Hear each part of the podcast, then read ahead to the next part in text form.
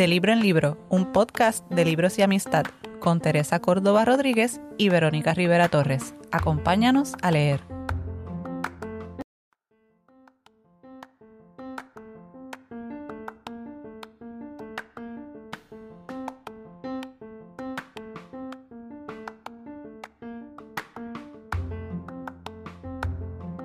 Damos la bienvenida a De Libro en Libro, un podcast de libros y amistad. Yo soy Tere. Y yo soy Vero. Y este es nuestro octavo episodio de la segunda temporada. Y, el, número 17, ¿verdad? 17 en total. El hashtag para este episodio es De Libro en Libro 17. Y para las que todavía no lo sepan, les saludamos desde los estudios de Auditorium. ¿Desde dónde? Desde Auditorium, en el taller Comunidad Lagoico en Santurce, Puerto Rico, cuna de Ismael Rivera y casa de Tito Matos. Maravilloso, Tito Matos. Amigas, recuerden que Auditorium no solo es un estudio de grabación de podcast, también tienen una app de educación continua en temas de derecho y psicología. Así que vayan, denle cariño, chequenla, aprovechen para educarse de una forma práctica y ágil. Yo lo he usado y brega un montón. Qué bueno, qué bueno. Y no podemos empezar el episodio sin agradecer a nuestra auspiciadora estrella, Lingobox Translation Studio, para todas sus necesidades de traducción e interpretación. Busque a las mejores, no busca más nadie. Lingobox Translation Studio. Gracias, chicas.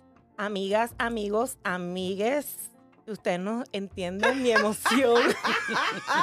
Ay, Dios mío. Estoy, o sea, hoy voy a estar insoportable. Porque este es un libro que hace tiempo yo quería leer y compartir con ustedes. Me lo recomendó bueno, vamos, la historia es mi amigo Aníbal porque me, me hizo prometerle que le iba a decir y le iba a dedicar el episodio. Y yo digo, bueno, por lo menos mi participación. A mi amigo Aníbal Rosario, que Elisa lo conoce, aquí nuestra invitada. ¿Sabes qué? Yo le voy a dedicar la mía también. Pues, Aníbal, nos vimos, eh, ¿verdad? En, en Nueva York y me dice, yo quiero leer este libro. Y dije, ok, muy bien. Y cuando llegué al laberinto, después de ese viaje, Tito, el librero, me dijo que, que, había comenzado a leer un libro que no podía ni dormir que había tenido que seguir leyéndolo, leyéndolo. Y cuando viera el libro que me había recomendado mi amigo Aníbal, y no es que yo necesite segunda opinión, pero bueno, ahí lo compré y me encantó. Así que qué bueno, qué bueno que, que, se me está dando esto. Así que gracias, Tere. Yo, nena, yo doy fe de lo mucho que tú has cabildeado por este libro. Eso ha sido, yo creo que llevas como por lo menos seis meses hablando de cuándo vamos a leer este libro y buscando opciones y buscando opciones y buscando opciones. Y aquí estamos. Y aquí estamos porque, pues ustedes saben, nosotros hacemos un esfuerzo de conectar episodio, libro con la persona invitada, ¿verdad? Que se dé eh, eh, esa, esa conexión importante, ¿verdad? Para que, para que fluya y para que podamos disfrutar todos los envueltos en este proyecto. Así que da la casualidad o la causalidad de que la persona que hemos que ha dicho que sí, que hemos invitado, también yo estaba desde el primer día, yo quiero la quiero aquí, la quiero invitar, la quiero invitar, así se conectó un libro que deseaba compartir mucho y una invitada que estaba loca por tener Exacto, había dos un libro huérfano y una persona huérfana eh, en nuestra lista y estábamos ahí como buscando cómo conectar hasta que pero Dios. Se nos dio, se nos dio. Hablo, por supuesto, de la amiga maravillosa Lisa Gallardo Martín, directora ejecutiva de Amnistía Internacional Puerto Rico. Bienvenida, Lisa.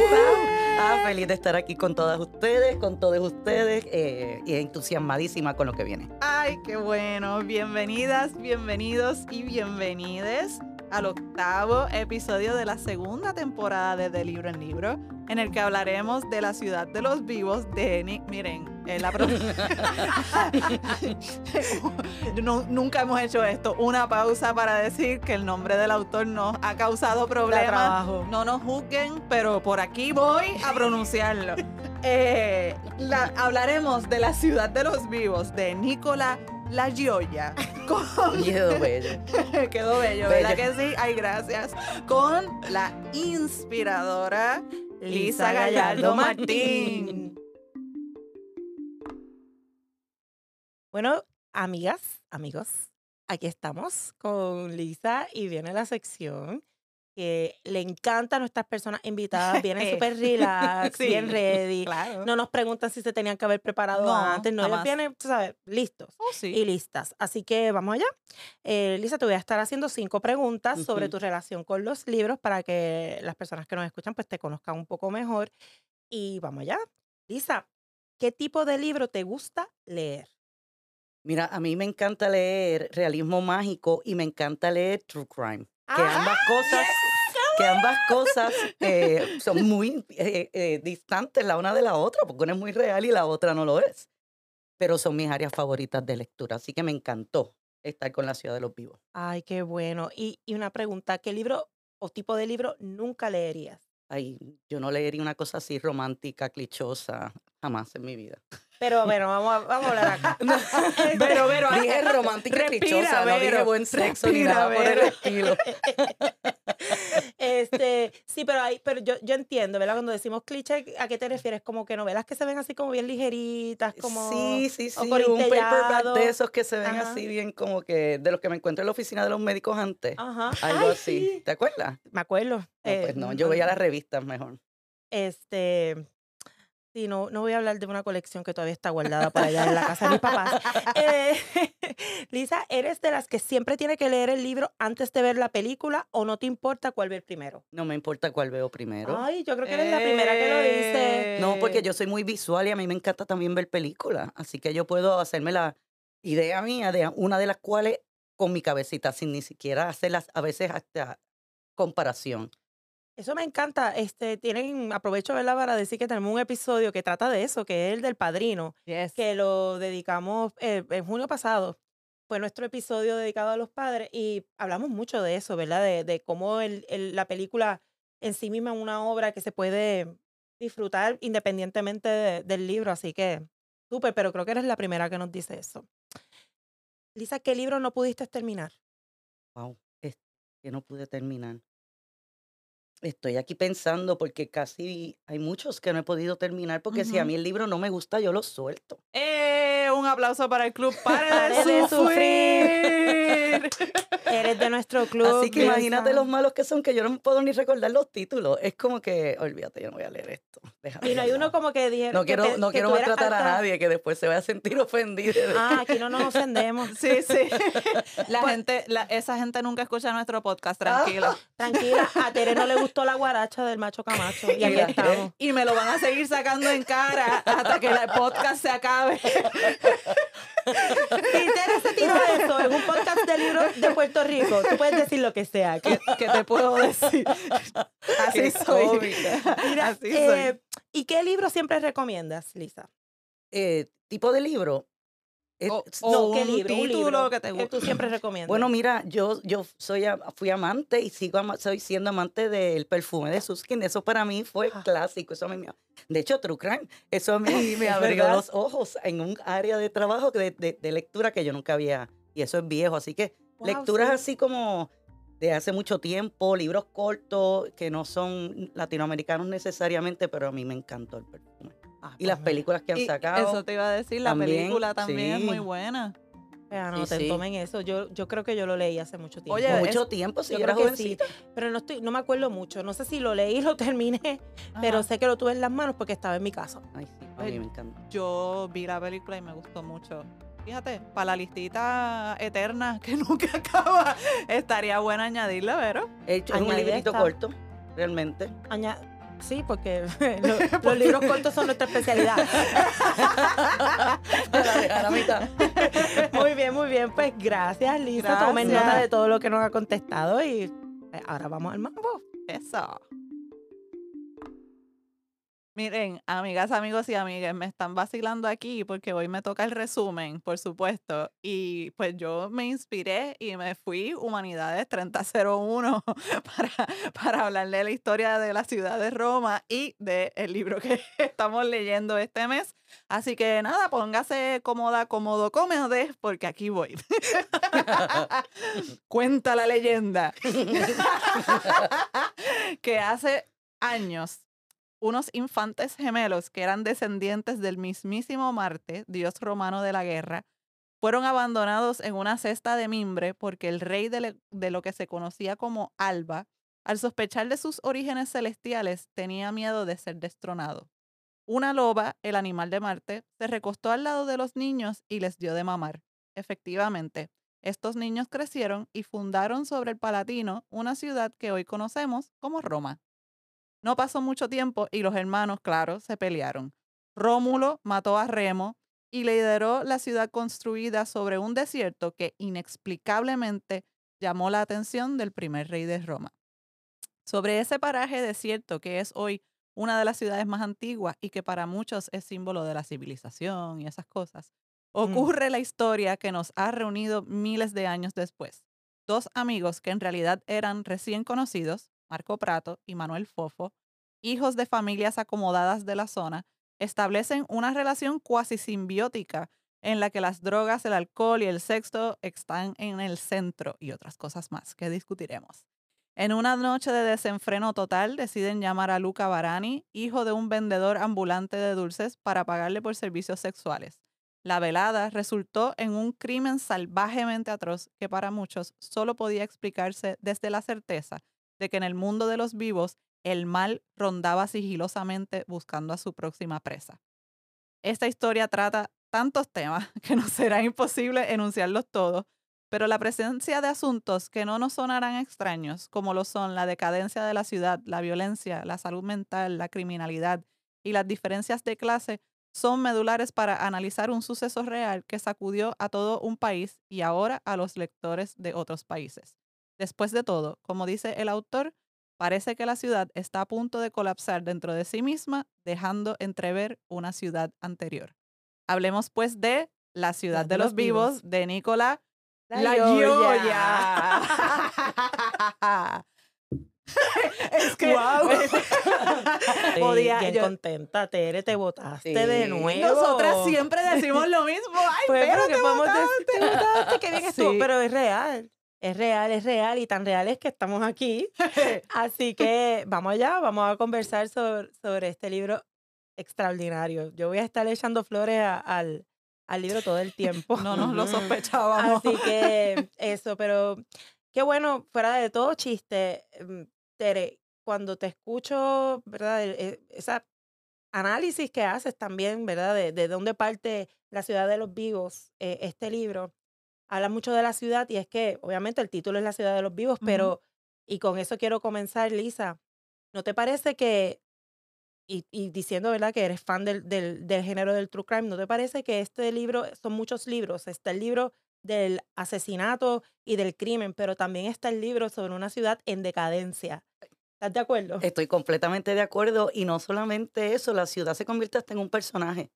Eh, el de la manera en que va explicando dónde está. Yo, de hecho, quise buscar mapas para ubicarme, poder ver distancias de un lugar a otro, eh, porque le da a uno un contexto. Yo tuve la oportunidad de visitar Roma y pues obviamente vi la parte turística, este, Ujú. naturalmente, pero aquí estamos hablando de unas personas que viven a las afueras de la ciudad con un entorno distinto y, y, y lamentablemente se desarrolla toda esta historia que no vamos, esto es una crónica de una situación que se dio. Y está también la historia de, del autor, que es personaje también. Porque de momento en, la, en, la- en el libro estamos hablando como es, es una crónica de lo que pasó. Y en un capítulo empieza a hablar en primera persona y de su relación, ¿verdad? El autor, de su relación con la ciudad. En efecto, del amor y odio que tiene muchísima gente dentro de la ciudad por la misma violencia, eh, por cómo se ha ido des- descomponiendo una ciudad que en un momento dado fue para las personas que vivían allí una cosa mágica.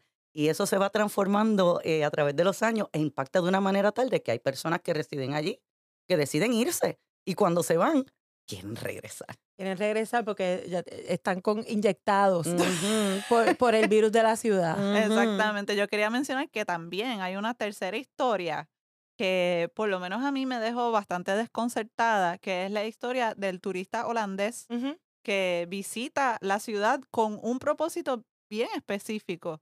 Y es eh, el turismo sexual, en su caso, ¿verdad? Este, Trata. con- trata humana, pedofilia. pedofilia.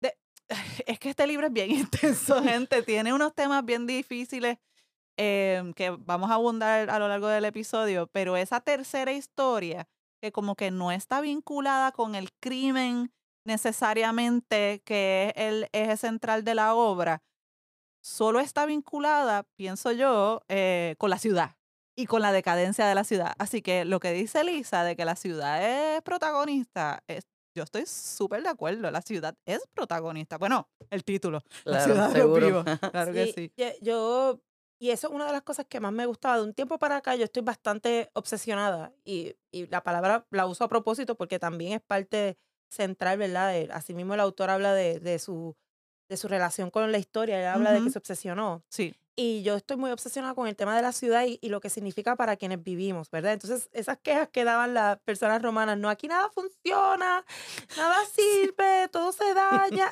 Los turistas. Es, es- es- es Roma, es San Juan, es Sí. Buenos Aires, es Madrid. Eh, y digo, yo ahí tiré San Juan, Buenos Aires, Madrid, Roma. San Juan, San Juan, a mucha honra, el área metropolitana. Bueno, hay exceso de cosas y de animales, como en nuestro viejo San Juan, que hay un Mira, exceso de gatitos que los queremos y los amamos y los vamos a cuidar. Allá Para- eran ratas y gaviotas. de- para la gente que vive en la isla como yo, San Juan es desde el Ikea de Bayamón hasta Plaza Carolina. Así que, San Juan. Y ahí como, ¿es San Juan o es Buenos Aires? Bueno, la realidad es que yo creo que el libro se convierte en una excusa, ¿verdad? Obviamente para quien no lo ha leído, aquí nosotros hacemos spoilers, pero quien no lo ha leído, este libro comenzó porque fue una asignación, o sea, este a- Sí. escritor eh, lo llama un, un periódico y le asigna eh, investigar un asesinato que en esos momentos estaba en el ojo mediático. Y su primera reacción fue decir no, ¿verdad? Y luego, por razones que después él explica, pues llama y dice, sí, lo voy a hacer. Y ahí es que él comienza, ¿verdad? A, de un, desde un ojo de escritor a hacer, a, a intervenir con la historia, ¿verdad? Porque entonces está pasando en ese momento, él empieza a ir a los sitios, empieza a entrevistar y empieza a hacer su trabajo de investigación. Pero que yo pienso que en realidad se convirtió, cuando él se sentó a hacer el libro, se- el crimen se convirtió en una herramienta para hablar de un montón de cosas, no solamente de la ciudad, sino algo sobre lo que es la naturaleza humana, que es algo que conecta a los buenos libros de True Crime, que estuve hablando de esos días en nuestras redes sociales, eh, y, y a veces hasta filosofía, ¿verdad? Este, Sí. él se preocupó mucho cerrar todos sus capítulos con, con análisis bien profundos sí. sobre lo que es el mal, sobre lo que somos capaces, si somos siempre, siempre nos vemos como las víctimas, no como los victimarios, qué es lo que hace falta Sí. para que una persona se convierta en una persona que comete un acto criminal. Y todas esas preguntas y todas esas interrogantes están tan brutales. A mí me encantó él también. Él estaba en un writer's block, como tú dices, eh, y como que no estaba, había empezando a escribir algo y no arrancaba. Y Ujú. finalmente surge esta oportunidad y él se mete por ese túnel, él se mete por ahí para adentro y hace algo que muy pocos investigadores hacen. Él fue persona por persona, cada persona la llevaba a otra y fue construyendo toda la crónica. Y eso es lo que es este libro. Finalmente, aquí hay algo que me gustó mucho y es, desde el principio tú sabes quiénes son los asesinos. Aquí Sí. eh, eh, no hay que estar en- a la expectativa de quién mató Sí. a quién, cómo lo, el cómo lo hicieron es la expectativa. ¿Qué pasó? ¿Qué Sí. fue creando? ¿Qué, qué circunstancias? Y hay que entrar no solamente las circunstancias en términos de la salud mental de estas personas, el tema de las o- pero en este caso de la homofobia. del rechazo, que de hecho, voy a hacer un paréntesis, aquí había que tener un pro- profesional de la salud mental y un planificador para entender este libro. Ah, no, no. Sí. Estamos nosotras. Exacto.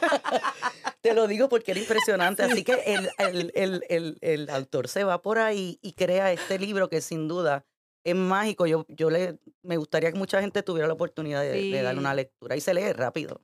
¿Verdad? Lo dije que se leía rápido. Es que engancha el libro. Entonces, también hablando de cómo el autor integra otras cosas que tú mencionaste, la cuestión filosófica, ¿no les pareció, a pesar de que esto no es una obra de teatro, la forma en la Oh, que sí. él divide el libro es casi como si fuera una obra de teatro? Bueno, tanto así que uno de los capítulos se llama El coro y como si fuera una tragedia romana, supongo, en vez de griega, este, en la que escuchamos las versiones de quién era uno de los autores de, de este crimen atroz, que era Marco Prato, y son las personas que lo conocen. Y un poco, él dice, la, no me acuerdo exactamente cómo era la cita, pero decía algo así de que la forma en la que uno habla de las otras personas dice más sobre uno mismo y presenta el coro, que son las amistades de Marco Prato, la novia de Luca Barani, que fue Marta. el muchacho Marta que Gaya. asesinaron. Así que la verdad es que la estructura de este libro es, de verdad, es impresionante. Es impresionante como el autor este, tiene tantos niveles y no solo en la estructura del libro, sino de la propia ciudad, porque está la ciudad de los vivos, está la ciudad de los muertos, pero entonces él menciona que entre medio tiene el mezzomundo, creo que se llama, o algo así, que es donde se encuentran Nos encontramos. nos encontramos con los muertos y los vivos, pero también donde se, donde se encuentran las clases sociales. Sí. Sí. De verdad, impresionantísimo para mí la forma en la que él reconstruyó todo y, y los...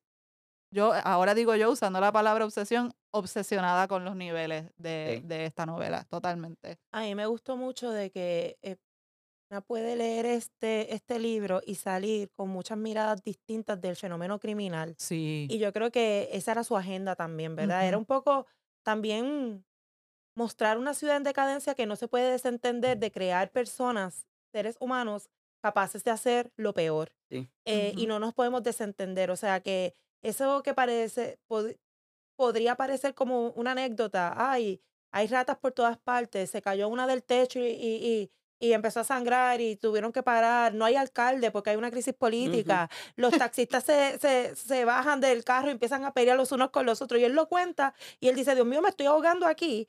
Pero entonces tratan de desentenderse de que después unos chamacos se van este, a través de las drogas, del alcohol, se olvidan de todo, se encierran en un cuarto por días y terminan atrayendo a un muchacho súper pobre en una precariedad que, lo, que el muchacho ha- hacía lo que hacía para poder jugar en las maquinitas, en, la- en las tragamonedas y para Ay, poder comprarle regalos a la novia. Exacto. O sea, que no era ni para comprar droga ni nada, era Sí. porque era un muchacho que quería hacer lo mejor que podía, pero vivía en precariedad. exacto. Y entonces yo creo que el autor lo que nos dice es como que qué fácil se nos hace hacer un circo Ujú. de, y empezar a hablar de estos monstruos y, y qué fue lo que pasó y, y era que él era homofóbico y entonces lo mataron porque a él era homosexual y por todo. Ujú. Y no nos miramos que nosotros todos somos parte de un ecosistema bien violento que, que, que crea, que crea las condiciones para que cosas así pasen. Entonces yo creo que eso es lo que yo encuentro fascinante, de que él nos va a hablar de ese crimen, pero él no se queda en contarnos el crimen. Él dice, no, no, no, yo te voy a interpelar a ti como lectora,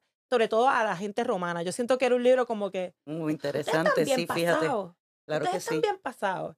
Eso me encantó y me hipócritas". encantó, perdonen, eh, es una mirada también para hacer evaluaciones críticas, no solamente de UNE como ciudadana, ¿verdad? En una ciudad tan grande, en un sitio como Roma o, o nuestra ciudad aquí en San Juan, con todas sus diferencias, dicotomías, como tú dices, esos mismos cruces de los que estábamos hablando, eh, sino una mirada crítica a medios de comunicación, cómo las personas responden, cómo esas respuestas se van, eh, va incrementando la violencia de la respuesta a medida que se va sacando más información y que se va conociendo más sobre la vida de, de estos personajes.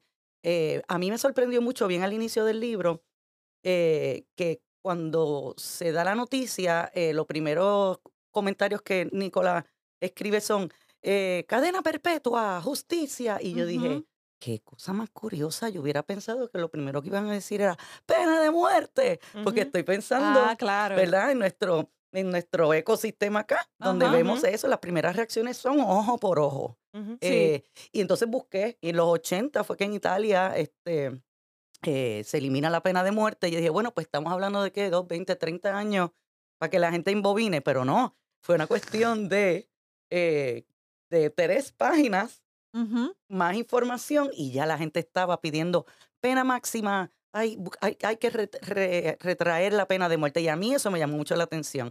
Como la gente, ¿verdad? Con esa violencia también se va violentando.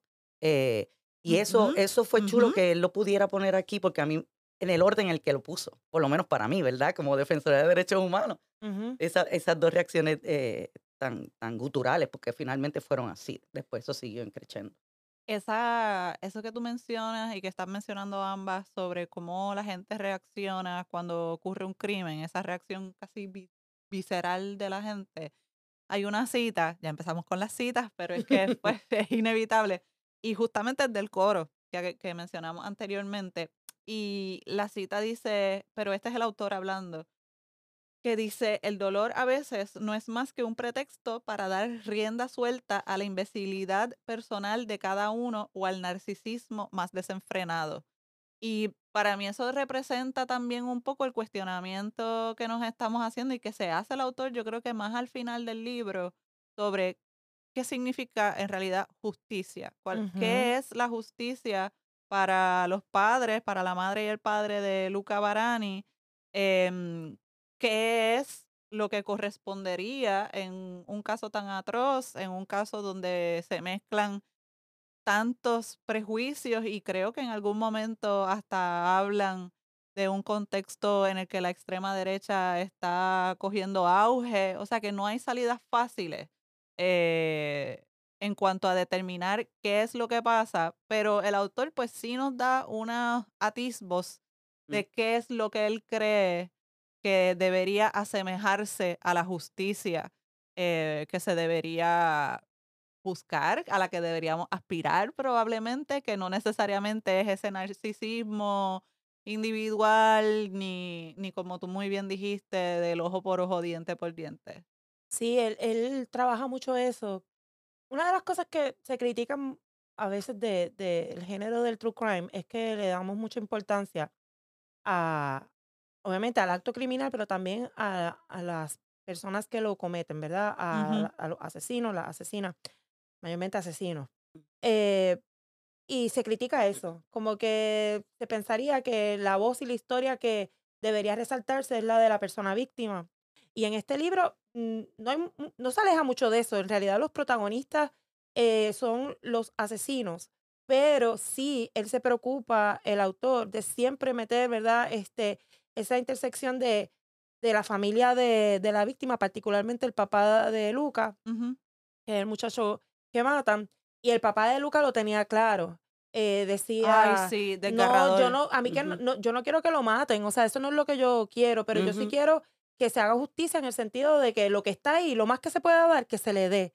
Y entonces, al final, como suele pasar, el proceso de justicia se queda siempre corto. Ese proceso es un proceso legal que nunca en realidad reivindica y me gusta que él ata eso, o sea, él vuelve de nuevo, entra a la casa de, de la víctima, habla con los papás y se da cuenta que los papás no sienten ningún tipo de reivindicación, aun cuando él decía, no, lo más que se pueda, pero lo más que se, fue, que se, que se pueda fueron 30 años, entiendo, y él lo encontraba poquito porque él quería eh, la cadena pues. perpetua, pero eh, él siempre decía que nunca se habían disculpado con él. Y entonces el autor habla de la justicia restaurativa y mete eso ahí, como que una semilla, no es que lo discute mucho, pero él dice, bueno, tal vez debimos haberle prestado atención de que él siempre se quedó esperando una disculpa. Totalmente importante eso, perdona. No, adelante. A mí me llamó muchísimo la atención que se trajera el tema de reparación y que lo ataran con el tema de terrorismo, porque de hecho era que era el, trabajo de Musconi. Exacto. Eh, y, y, y, me pareció importante precisamente por eso, porque muchas veces no, no vemos qué, Dios mío, qué respuesta tú le puedes dar a unos padres que destruyeron a su hijo por razones que, que, nadie ni siquiera puede empezar a comprender. Eh, y, y, y, y cómo eso nunca se logró, ni siquiera con eso que tú mencionabas ahora, una llamada telefónica. Yo nunca recibí una llamada telefónica de los papás de Prato o de Fofó. Y, eso siempre fue una herida en esa familia. Y, yo quería puntualizar en eso. Él no quería una llamada telefónica de Manuel ni de Marco. Él quería una llamada telefónica de los padres de Manuel y Marco.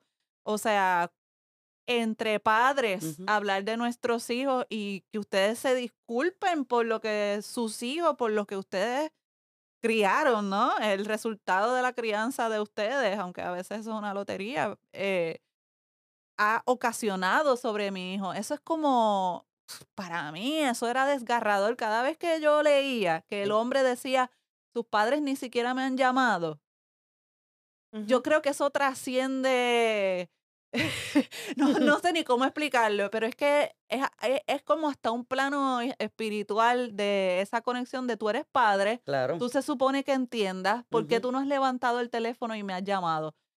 Y, y yo creo, ¿verdad? Que ahí entra también la cuestión de clase, de que esa gente que pertenecían a unas esferas, eh, creo que el papá de Marco era profesor, el papá de Era, Manuel... era, un, era un gestor cultural que tenía mucha influencia, No, porque no, el de. Marco Prato era el que tenía influencia eh, eh, cultural con, con No era, no era, era profesor era- universitario. Ajá. El, el de el de Prato, el de el de Prato. Manuel Fofo era el, de los El- restaurantes. el de los los restaurantes. restaurantes. Que, por cierto, como hasta el tercer capítulo pensaba que es que restauraba obras artísticas. ah, por la forma en que... por la forma forma, en que por la traducción, porque dicen que es restaurador. Sí. Sí. O que Sí. algo de la restauración y yo no asocié hasta entrado ya en las páginas que se trata de dueños de restaurantes. restaurantes. exacto. Eh, pues Fofo era el- con Roberto, el hermano, eran los dueños de los restaurantes. Sí. El de Prato era una persona influyente, era el que tenía el blog y era el que, el que Ah, sí, sí, escribía sí, cuestiones es de verdad, cultura y era, y era el que tenía influencia en, en el gobierno porque había ocupado puestos Correcto. públicos. Sí, es verdad. Y así que, que es bien interesante también porque aunque hablan de personas acomodadas, ahí hay una cuestión de clase Ujú. que es que pueden igualar a una persona intelectual con una persona dueña de empresas y decir, ay, son de la misma clase y uy, nosotros sabemos que no. Correcto. Este, lo que sí es que tenían influencia y sí, Sí. tenían contactos. Eh, y claro, vivían eh, en una posición mucho más acomodada que Luca, Luca. Y, y su familia. Eh, pero hablemos un poquito de, de sí, de los asesinos. Yo, hay algo que yo... Uf. Hay algo que, que yo como que un poco...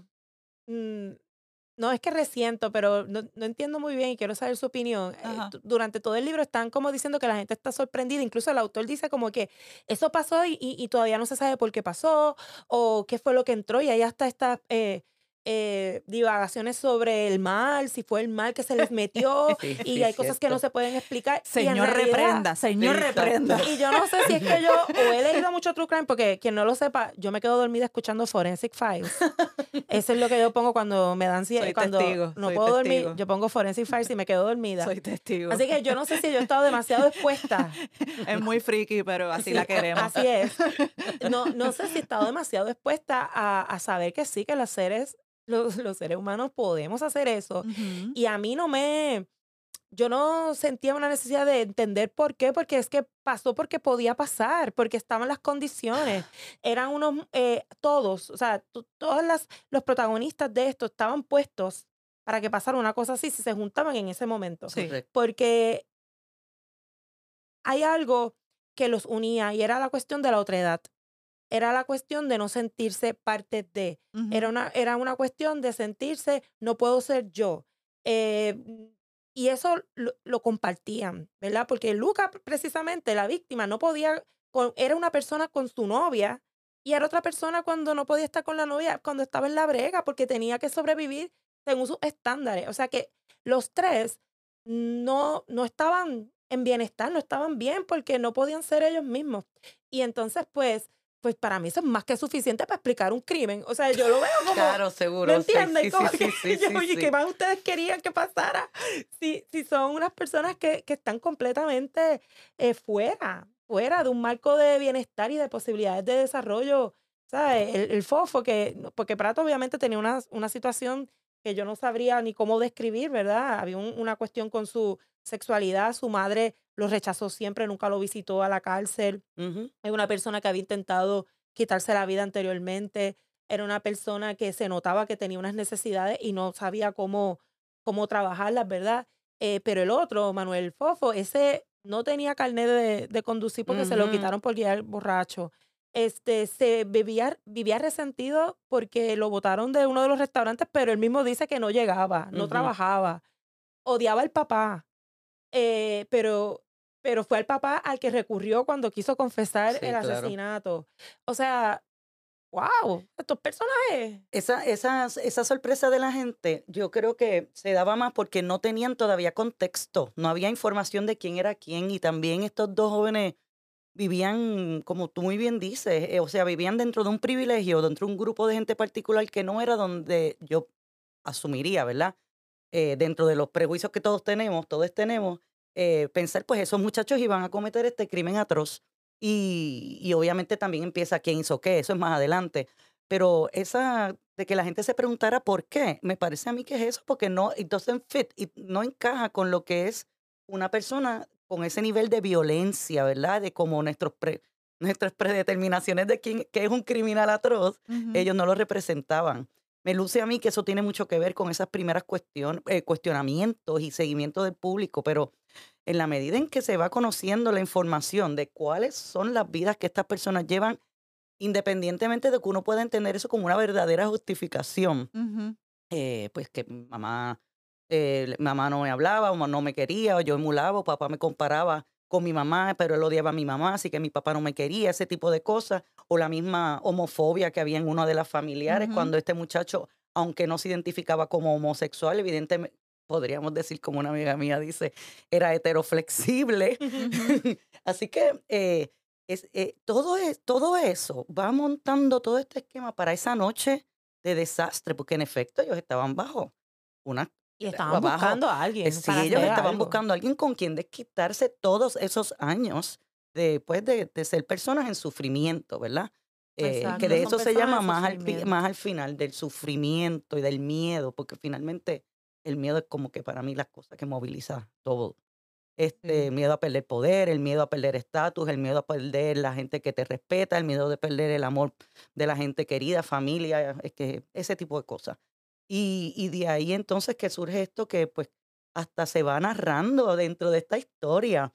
eh, tú puedes, en, ahí hubo momentos que yo me perdí en el libro porque yo decía, ¿cuánto de esto están contando los muchachos desde sus respectivos momentos en la cárcel? Es real, porque ellos estaban tan empericados y tan empericados y tan empericados. Sí. O sea, ellos estaban. Sí, quien no ha leído el libro, o sea, esta gente se, se metió un montón Se metieron de gramos y gramos de cocaína. por tres días corridos, bebiendo, bebiendo, bebiendo, una locura. y yo quería decir eso también, como estas son personas, o sea, por lo menos definitivamente de Marco Prato sabemos que es una persona que ha tenido sus problemas, sus asuntos de salud mental. O sea, él este, había intentado suicidarse, había tenido terapia psicológica, digo, psiquiátrica tres veces en semana. Yo no me acuerdo cuál es que era obsesivo compulsivo. ¿Era el, era el mismo? Ah, no, era Damiano, yo creo era que Da- se llamaba. Ah, uno de los Ah, otro. Ok, está bien. otras de las personas que él Otra de manipulaba. las personas sí. que él manipulaba. Y eso es lo otro, era, o sea, Ese no voy a diagnosticar a nadie aquí, pero el tipo pues era un manipulador, voy a usar esa palabra, un de siete manipulador, pares. si pero- no déjanos manipular a nosotras. y- Bueno, nos hizo bueno, terminar el libro. bueno, bueno, casi, casi lo logra. bueno, casi lo logra, este, pero se ju- unen a esos factores de salud mental, a todo lo que tú mencionas, que estuvieron como cinco días corridos metiéndose cocaína y lo que no es cocaína, bebiendo un montón y no estaban durmiendo. O sea, esas, esas son Estaban co- psicóticos, lo más seguro. estaba, estaban en condiciones de verdad que, que suerte que estaban vivos. Y, y clarifiquemos, o sea, hay personas bajo ese estado de, de, de uso de cualquier droga y no matan gente. O sea, eso- eso, Claro, está claro. claro, ¿verdad? Pero unido a todos los otros juntó, era- era factores. como Sí, que el era huracán. Era- era- era Exactamente, storm. unido a todos esos otros factores, de verdad que, o sea, estaba pasando mucho. Pero yo quisiera que, ¿verdad? Si puedo, que hablemos de esa relación entre Manuel Fofo y Marco Prato, porque es bien interesante también. Eh, de verdad que Marco Prato dominaba eh, a Manuel Fofo, absolutamente. Tampoco es que Manuel Fofo peleara mucho con lo que Manuel Prato le decía, pero yo siento que Marco lo identificó. O sea, él lo, él, él lo identificó y dijo, vente para acá, este va a ser mi asociado. Sí, ese era como un expertise de Marco. Él Sí. sabía identificar por dónde agarrarte. Pero también, lo curioso, y ahora yo un poco pensando, la gente también se sorprendía porque ellos no tenían una relación, se habían conocido en No. Nochevieja, en Nochevieja, Sí, eh, sí, en, en en la despedida de de año. año, y se volvieron a ver en marzo, que fue cuando ocurrió el asesinato. Sí, sí. O sea, en ese, eh, no tenían una relación, pero, la pero cuando se encontraban, era, pasaban esas cosas, utilizaban drogas, este, habían relaciones sexuales. Eh, y entonces eso se había quedado ahí y como que Manuel pasó a ser parte de esa red que tenía Marco, que Marco iba como que tocando bases según sus necesidades y también según de qué puente no había quemado. Porque Exacto. Marco ah, roba, o sea, pedía dinero prestado, no te lo devolví y después terminabas tú pidiéndole perdón por cobrarle. Porque te Sí, manipulaba de no, esa no se forma. olviden que había un video. Y, y el- Ah, el video. el video. Sí, que era que eso fue lo que Manuel lo, lo, lo tuviera que buscar porque vivía atormentado, es verdad. Totalmente. Tienes Ese video fue bien importante porque eso era una de, razón, eh, una de las formas en que le, manipu- le manipulaba a, este eh, Marco. verdad. Y era, era, era la, o sea, la manipulación del joven, de este muchacho era tan impresionante porque era sutil, era suave. Nunca nadie se sentía que estaba haciendo algo que no debía, sentía que esa complacer a esta persona también era un beneficio para sí mismo. Nunca era yo estoy haciendo algo que me va a afectar a mí, no, era como que tú estás tomando estas acciones, pero hay un beneficio también pro- eh, propio y eso era lo que a mí me impresionaba. Bueno, él puso a los presos a cantarle la canción. Ah, eso es tu- O sea, Ah, el sí. muchacho era un, era un, sí, era un manipulador, todo el mundo lo describía así. Había gente que no, lo dice en un momento dado, pero no eran personas que le conocían tanto. Eh, Sí. él- and- hubo un novio que él tuvo, Andrea, también, era la misma historia. Mencionaba lo mismo. Hay mucha gente que habla sobre la manipulación de, de Prato. Y, y ese video y para mí fue clave. Es verdad, el que es verdad. tuviera entonces que estar, cuando él los llama para Y el- decirle, el vamos a eliminar el Lo video, grabó vamos el a eliminar. Manuel. Él, pues, El propio Manuel Fofo se grabó Sí. en el teléfono de Marco. que- que- Sí. que no lo hemos dicho, por si acaso, que quede claro, un video de índole sexual. Porque estamos hablando video, video, pero Sí, por si acaso. Exacto, era, Exacto. Era, era un video de un acto sexual. Y entonces Manuel Fofo, que vivía eh, con miedo de que se pensara que era homosexual, Correcto. él mismo se toma el video en el medio del acto sexual con el teléfono de Marco y después está obsesionado de que se lo, devolvi- de lo destruyera y Marco no lo quería destruir y lo hacía sentir mal como que ¿por qué me estás pidiendo eso? ¿No confías en mí? A mí me encanta ver el video porque yo lo voy a eliminar. Exacto. mío. Ah, se tiró esa. Es como tú me encantas, papi, no, no dañemos esto, este Sí, que yo no voy a hacer nada con Entonces le decía que tú me quieres decir que no confías en mí. Entonces la persona Sí, cuando se se lo confronta no se atreve a decirle. Claro. Sí, lo mismo que el que le estaba cobrando el dinero. Igualito. Es lo mismo, lo mismo, porque tú no quieres quedar. él po- ponía a la gente en una situación incómoda a su favor. Sí. Sí, y lo hacía todo el tiempo. Sí, sí, sí, sí, sin duda. Ese era su, ese era su gran talento, vamos a decir así. De hecho, yo creo que así sobrevivió. Sí, eso iba a decir, era una estrategia de sobrevivencia, Sin porque duda. obviamente era una persona que estaba bien eh, dañada, o sea, Sí. es una persona que de verdad sufría mucho, eh, lo, lo que estabas diciendo, Lisa, estas son personas que genuinamente sufrían y no, sabe, y no había forma de manejar ese sufrimiento que no fuera con actitudes autodestructivas. De distintas maneras. Eh, Manuel, bendito, era como que el típico persona que está esperando dar el palo, Ujú. porque se sentía que no, que no era reconocido, que su papá prefería al otro hermano, que era el hermano casado, bien, que siempre estaba bien vestido. Y entonces, pues, él siempre estaba soñando con hacer el negocio y dar el palo. Sí, sí, Y sí, a, mí me pareció como. No sé si el autor lo hizo a propósito, pero el último palo que quería dar Manuel era una aplicación de apuestas en la liga de fútbol italiana. Y Luca Barani estaba casi adicto a las maquinitas de apuestas en su barrio, que está súper constatado que se ponen estratégicamente en lugares que son frecuentados por personas pobres trabajadoras que están toda la vida tratando de buscar cómo salir de ese estado. O sea, eso hay como hasta leyes en contra de eso en, en Europa, donde esas cosas hay tiempo para pensarlas, ¿verdad?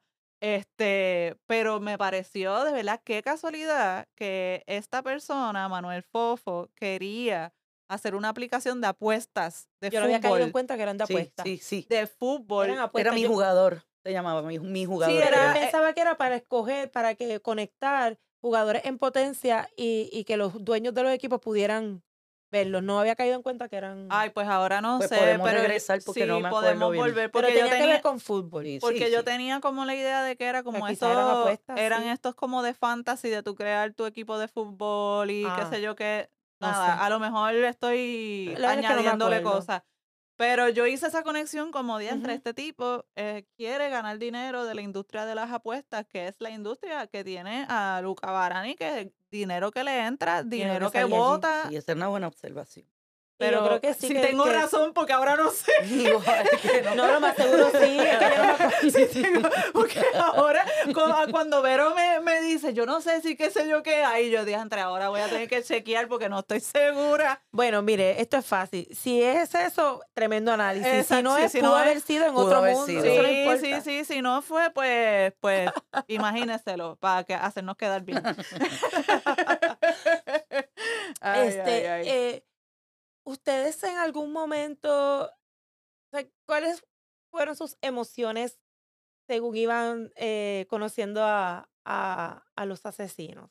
¿Cómo ustedes se sentían en cuanto a ellos? Porque yo mm, no puedo decir que me dieron pena, ni tampoco puedo decir que me sentí particularmente conmovida, pero sí lo encontré muy reales, como que muy humanos, como que algo que sí, en efecto, es- e- eso existe y, y, y, y como lo reconozco como humano, pues tampoco me choca tanto, ¿me entienden lo que les digo? Como que Claro. no es que les cojo pena, es que los seres humanos somos eso también. Sí. Entonces, pues como somos eso, pues yo siento, pues, digamos, esa, esa afinidad eh, con la humanidad de esa persona, porque yo no me siento eh, que no, yo no pudiera estar en una situación en la que, en una situación límite en la que reali- en, en la que termina siendo algo que jamás pensé. Claro. O sea, ¿por qué no? O sea, pudiera pasar.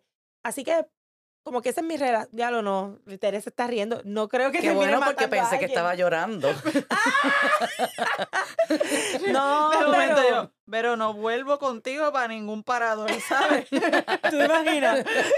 No, pero ¿sabes lo que pasa? Que hay, hay, hay muchas cositas que pueden pasar entre no hacer nada y matar a un muchacho Claro. después de torturarlo. Claro, claro. Está claro como ese sí. extremo allá. Por eso me atrevo, ¿verdad? Porque- Mira, yo no estoy Sí, lejos en sí, lo que sí, tú, te en lo que te hicieron sentir. Yo también me sen- yo también entendía.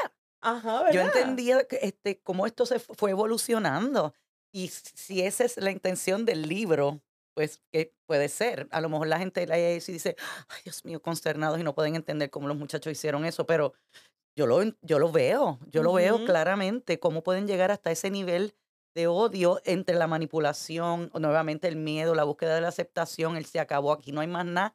eh, esto se acabó en este apartamento, hasta aquí llegó mi vida. Exacto. Pero al final también decía Marco, todavía estaba diciendo, esto que tú hiciste, esto Tremendo, que tú Marco, hiciste. de verdad. Si me dicen ma- quién te cayó peor, Marco, porque es que hasta el Ay, final. Y insoportable. Manuel, lo hicimos, y Marco, tú hiciste. Literal, Este Insoportable. No digan que no soy culpable, soy culpable, Sí. ya dejen eso. Sí. Y el otro, fuiste tú, fuiste tú. y yo, mira, condenado. Y dentro de todo ese es el muchacho que, que, que comete el acto de suicidio, ¿ves? ¿entiendes? O sea que, que, Que que ahí también hay un tema de suicida. justicia para la familia que se queda ah, también en el aire. en el aire. eh, con, eh, eh, le dan 30 años eh, de cárcel al- al- a Manuel y, y, pues, ¿qué cierre tiene esa familia, verdad? ¿Cómo, ¿Cómo tú vas a lograr reivindicar la vida de ese otro muchacho que fue una víctima de 0 a 100? 0 a 100. Porque él estaba haciendo unos, como unos pequeños trabajos eh, sexuales para poder resolver el día a día y no era un... eh, No era que se dedicara a eso, era que estaba disponible, lo llamaban un call y esta gente le ofreció 150 euros, sí. que Y- nunca le habían ofrecido tanta cantidad, o sea, de verdad que supieron qué decirle para que él Y- llegara allí. sí. Y que sabían que estaba al otro lado de la ciudad y uno de los argumentos para escogerlo a él fue que sabían que estaba al otro lado de la ciudad, pero uno, de seguro no le habían ofrecido nunca esa cantidad de dinero. Y lo otro es que dos, seguramente no iba a estar con nadie. O sea que ellos también tomaron en cuenta esos elementos a la hora de llamarlo. Es verdad que llamaron un montón de Sí, gente sí, antes. sí, llamaron otro Pero yo de creo que a los otros los llamaron con objetivos, por ejemplo, uno era para robarle, Sí, Sí. para quitarle el dinero. sí. Eh, Y Hubo uno que querían eh, hacer como role playing de violación Ah, o no sí, sé qué, seguro, sí. sí. Sí, eh, eh, eran de verdad que Sí, que estaban al garete, estaban Ah, ciudadanos ejemplares. Pero en, de en muchachos. ese, en, en- yo, yo también tengo curiosidad, Lisa, de cómo obtenemos tanta información de lo que pasó en esos días. Yo creo que esos son conjeturas de- del autor porque no hay forma de, de tanto detalle como que eh, él Mm, empezó a hablarme del negocio, porque entonces Marco, siendo el manipulador que era, en medio de eso empezó a decirle, yo te voy a ayudar con el negocio, y entonces para sacar los chavos, pues yo entonces me voy a prostituir, y entonces este, vamos a hacer ese negocio, yo me prostituyo, entonces se fueron. Entre la Ah, locura sí, se claro, fueron a buscar fueron y nadie, Sí, nadie les hacía caso. nadie ellos salieron. Se eso, es- eso a mí me dio mucha gracia. y Marco Prato paraba en una esquina, la, Esperando. el bombo de agua aquel le Y paraba. pasaron Y 40 nada. minutos y nadie se les acercó y tuvo que volver como que, bueno, Ah. vámonos. Pero la locura es que a todo esto lo que estaban buscando era cometer un crimen. Sí. O sea, mientras están haciendo eso también, porque lo que Sí. están buscando es violar a una persona o cómo van a hacer después. O sea, es el nivel de detalle, y era lo que tú estabas mencionando, que a mí me llamó la atención, es cómo recuerdan. y por eso yo creo que ahí hay no un poquito sé. también, puede Sí, ser es, de, es difícil de porque, libertad. porque Marco negó muchas cosas, no fue sincero del todo. Y Manuel mismo decía, yo en verdad, yo sé que yo lo maté, pero yo no me acuerdo Yo no me bien. acuerdo de petarle el cuchillo. Pero al mismo tiempo, por la- a la mañana siguiente estaban como bastante chilling, fueron a desayunar, este, Sí, y ahí el otro le dijo, yo me voy este, a matar. me voy a Y suicidar. él le dijo, pues bye. Chequeamos. Sí. Nos reímos, pero es que si suena Sí, pues, absurdo. no, no, suena es que Es suena que es absurdo. fue absurdo. absurdo. Y a fue la vez eso es lo más triste. ¿Qué pasó? Esto ¿Qué pasó? sucedió. Pero mira, este. Un puntito para Manuel Fofo y fundamentándome en una cita que comparte el autor de Simón Bail. Dice: el sentimiento de culpa solo se combate con la práctica de la virtud. Y Manuel Fofo, además de buscar una sentencia más bajita, ¿verdad? Con hacer el juicio acelerado y que le dieran 30 años y no cadena perpetua. Yo sí creo que Manuel Fofo después hubo arrepentimiento sincero. Y eso es un poco lo que trae el autor al final también para sostener su, su argumento en cuanto a las reparaciones y a que las familias puedan tener algún tipo de cierre y tal. Y aunque Marco Prato no lo hizo y siempre se sostuvo en que yo, eso no fui yo, yo estaba ahí, pero yo estaba asustado, pero yo no participé. Él sí le dice a uno de sus compañeros de celda, creo, en prisión, eh, él le pregunta, pero tú hiciste esto, el compañero de prisión, y él le dice, "S- Ujú. yo le di dos, eh, dos puñaladas en el pecho, algo así. Cierto. Y, y poco después de, de eso se suicida. Em, así que no hay una resolución, pero si confiamos en la palabra del compañero de celda de Marco Prato, sí hubo eventualmente algún tipo de reconocimiento de que yo no fui solo un espectador en lo que estuvo pasando. Dicho esto, Manuel Prato me cae, o sea, Ustedes los Lo buscaron, buscaron detesto. fotos de Ah, ellos. bueno, yo busqué porque yo tenía que Claro. verlo, eran lindos. bellos. claro. Manuel Prato era bien lindo y Lucas bello. Yo no busqué hasta el final. Sí, sí, yo sí. busqué, yo busqué Yo porque lo me busqué al tenían- final también. final. Eran los tres eran jóvenes Sí, benditos. que- le- este, Eran jóvenes, Lucas tenía pero- di- 21, 23 23. y 29 los otros dos. Eran 23. Eran bien Sí, jóvenes. Pero lo otro es que a esa edad, yo creo que sí, eso es una diferencia importante todavía. O sea, a los 23 años, que estos casi treintañeros Ujú. te lleven, no sé, hay como una dimensión ahí de la edad, de que él fuera más joven que ellos, que a mí me, me molestó. Se tiene Hay que incluir al otro que hemos hablado, el tema de, de, de la diferencia de clase, o sea, el control que tiene una persona sobre las demás, o sea, el, el coraje y el odio que hay aquí entre los, también el tema del privilegio. Sí. Y, y, y no lo podemos sacar en la edad, obviamente, o sea, sienten que tienen más control sobre él, sí. eh, pero de nuevo, o sea, Yo creo que ellos sentían, de todas las personas que invitaron, yo creo que sentían que él era el más desechable. y, fue el absolutamente. ulti- y fue el último. Bueno, es que después de la masacre que hicieron allí, ¿a quién más van a invitar? Yo, ellos, bueno, digo, y decir Bueno, y que después que, que lo mataron, tuvieron relaciones sexuales y se quedaron dormidos al lado del Ay, cadáver. cállate, sí, cállate. sí, o sea, sí. yo creo que, que la gente que no ha leído el libro les quiero dejar con esa imagen. Eso-. Y les quiero leer ya y para ir cerrando, me encantaría seguir aquí hablando, pero quiero leerles una cita que me pareció que viene, es importante que la usemos para reflexionar aquí en Puerto Rico sobre el tema de la violencia. Éramos un todo indistinguible con el instinto de transgresión. ¿Quién podría cortar ese vínculo? Era tarea de la educación, de la cultura, pero la cultura y la educación en sí mismas no crean en absoluto lo contrario de la violencia. Y me parece fantástico porque esa es la invitación, ¿verdad? A reflexionar sobre lo que construimos en colectivo que tiene efecto en lo individual. Y a veces decimos cultura, educación, pero ¿qué cultura? ¿Qué Claro, educación? Claro, claro. Sobre todo cuando estamos hablando de Roma, que no es cualquier ciudad. Exactamente. Muy bien, pues entonces ahora, Lisa, pasamos a la sección de las estrellitas. Uh, Vamos a ver cuántas estrellitas le das a la ciudad de los vivos. Uf. Puedes darle de 0 al 5, puedes darle medias estrellitas, inventar. Lunas.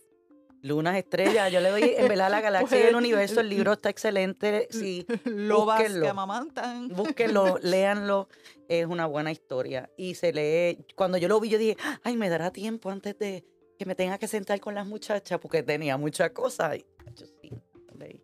Sí, sí, sí. Pero, Bueno, yo obviamente le doy cinco, no voy a, a- a dar mucha vuelta con eso. Pero quería decirles que entre las razones por las cuales le doy cinco es que este libro tiene una de las mejores introducciones que yo he leído en mi vida. Qué bueno que lo dices. Eh, y sobre todo, em, nada, que cuando yo leí eso y cuando lo releí dije, con razón me gusta tanto este libro, es que está tan bien escrito. Sí. Así que nada. Empieza con el holandés y termina con el holandés. Que sí. Esta es fantástico y ahí en sí mismo aquí pudiera salir tres libros, cuatro libros, así que eso. Sí, yo tengo que decir que me gustó muchísimo el libro también, le doy cinco estrellitas. Es el, yo no soy adepta al, al true crime, me da mucho miedo por las noches. Este, y, y cuando le, el anterior de true crime que había leído había sido el de Jorge Volpi, Una novela criminal. una novela criminal que leímos con Ricardo Curras y extrañé como, me acuerdo que cuando di la reseña y la razón para darle cuatro estrellas, es que extrañaba como el elemento literario. Yo sentía que era muy recuento de los hechos, recuento de los hechos, pero no había como tanto elemento literario. Aquí, No, aquí no lo dan de sobra. wow, Sí, hay muchas de verdad buenas. que, que es trem- o sea, es maravilloso, de verdad que y, y un trabajo que se nota que costó, que costó, que costó, que costó. Así que cinco estrellitas para la ciudad Nicola, de te quiero. de- pa- Sí. de- para Nicola la, La Gioia. La bueno, gracias Lisa. Muchas gracias, Lisa, por la invitación. Fue todo lo que pensé que iba a ser. Sí, Gracias. sí, sí. Bueno, amigas, amigos y amigues de, de Libro en Libro, llegó la parte más esperada por todos. Chan, chan, chan. El libro en Puerto Rico. Tan bonita nuestra isla y calurosa. Estoy pasándola súper mal con el calor. Pero Pero estoy. la queremos. la queremos. no será Roma, No será pero Roma. San Juan. Ah, Ah. perdón. San Juan y los demás. Cuidado con los demás que importamos. Venimos con algunas noticias del Ay, mundo sí. literario puertorriqueño que hay que darle, miren, difusión, difusión, difusión. Vamos a apoyarlo de aquí. Y yo por lo menos estoy bien contenta por una noticia que leí hoy. Esto se está grabando el 19 de septiembre. Una noticia que leí en el vocero sobre la reactivación de la editorial de la Universidad de Puerto Rico. Mi gente, de verdad, ojalá esto sea así. Yo estoy, ¿verdad? Vamos a confiar en que esto va a ser un proyecto de verdad bien bonito y bien positivo. La editorial de la Universidad de Puerto Rico es el primer sello editorial de nuestro país. Y muchas y muchos de nosotros que hemos estudiado en la universidad y bueno, el público en general, hemos tenido acceso en años anteriores a publicaciones súper importantes de la editorial de la universidad. Así que su reactivación eh, es francamente esperanzadora. Y déjame decirte que ya tienen en circulación del catálogo de la editorial dos libros y se llaman ta, ta, tan, eh, Narrativas de lucha, mujeres inmigrantes y violencias de género en Puerto Rico por la profesora Elitet Silva Martínez. Ay, que la Así amo. que eso ya, ya eso es un palo para mí, ¿verdad? Y eh, de la plantación al resort, El Caribe en la era de la globalización por Emilio Pantoja García. Genial. Así que reactivada la editorial de la Universidad de Puerto Rico, muchas eh, éxitos y suerte a la gente que tiene a cargo esa encomienda. Esperamos ansiosamente por poder leer esas nuevas publicaciones er- y reimpresiones que están planificando hacer. Y quién sabe, quizás colaborar aquí Ojalá. de libro en libro está disponible siempre para colaborar con todas las editoriales Ujú. de este país. Nuestras amigas de editoriales de, nacionales lo saben, así Ujú. que colaborar con la editorial de nuestra universidad sería, sería un, Un sueño. orgullo. Claro, Claro que, que sí, sí. claro que sí. Pues hablando de eso, pues yo quiero hablar de que salió publicado algo que habíamos estado esperando, Ter y yo. Desde hace rato Uh, habíamos dicho, sí. queremos leer a este autor y mira qué bien que salió en estos días gracias a la editorial del Instituto de Cultura Puertorriqueña. Eje, saludos a Yesa. Saludos. y a Ediciones Callejón salieron los cuentos completos de Manuel Ramos Otero. Eso, wow. Y la verdad que les digo que cuando nosotras nos enteramos de que eso ya estaba disponible, nos pusimos súper contentos y fue de esos libros que la primera que lo encuentre se lo compra la otra y así hicimos. ya lo tenemos en las manos y la verdad es que Manuel Ramos Otero es un escritor súper importante que rompió, rompió. Eso. Él, él vino a romper y, y todavía, ¿verdad? Es importante, está vigente su obra. Murió en el 1990, pero mire, estamos en el 2023 celebrando su vida y el trabajo. El- los cuentos completos incluyen obra que no ha sido publicada todavía, o sea que en algún momento nosotras vamos a comenzar a leer eso y, ojalá podamos, les contaremos. podamos contarles qué tal, pero, pero qué bueno. Felicidades a todas las personas envueltas en eso y muchas gracias. Gracias, gracias.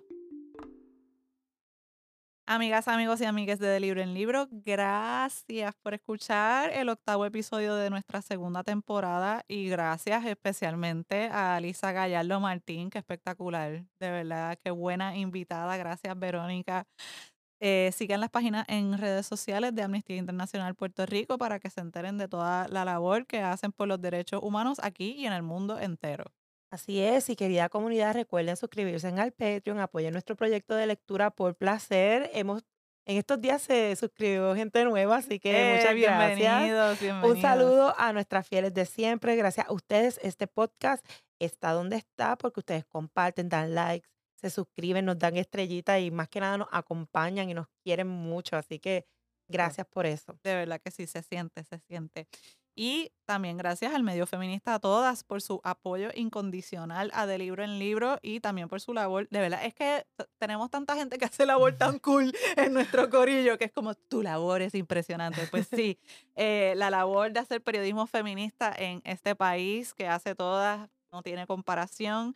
Así que recuerden buscar eh, a todas en las plataformas de podcast porque ellas tienen su podcast y nosotras colaboramos en el podcast de ellas. Buscar su página web y darle like en todas las redes sociales y difundan, difundan, difundan esa labor feminista que tanto hace falta en el periodismo de Puerto Rico. Miren, siempre les decimos que compartan el episodio con la etiqueta, ¿verdad? La de este episodio es de libro en libro 17. Y las personas que nos escriban que lo hicieron, les vamos a mandar un regalito, Tere. Que aquí le voy a mandar a la primera persona que me diga. Pero que que esto, Vero? esto no está en el libreto. Te- ¿Tú te, tú te crees que tú estás en Z93?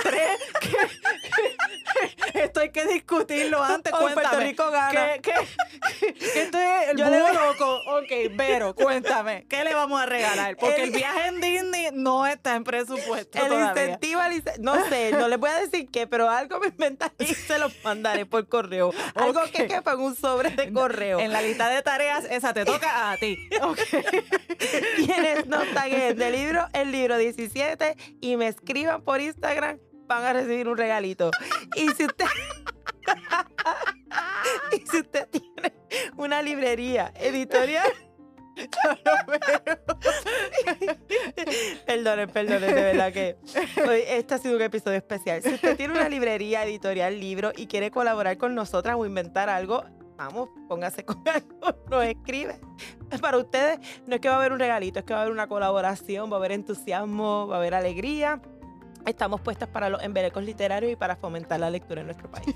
Y, sí, y ya vemos que para los, los embelecos así, impromptu también, estamos puestas también aparentemente. Y finalmente, en octubre venimos Argentinamente Tenebrosas Eso. con un libro de Mariana Enríquez. ¿Con cuál libro? Pues pendientes a nuestras redes. Gracias siempre y acompáñenos a leer.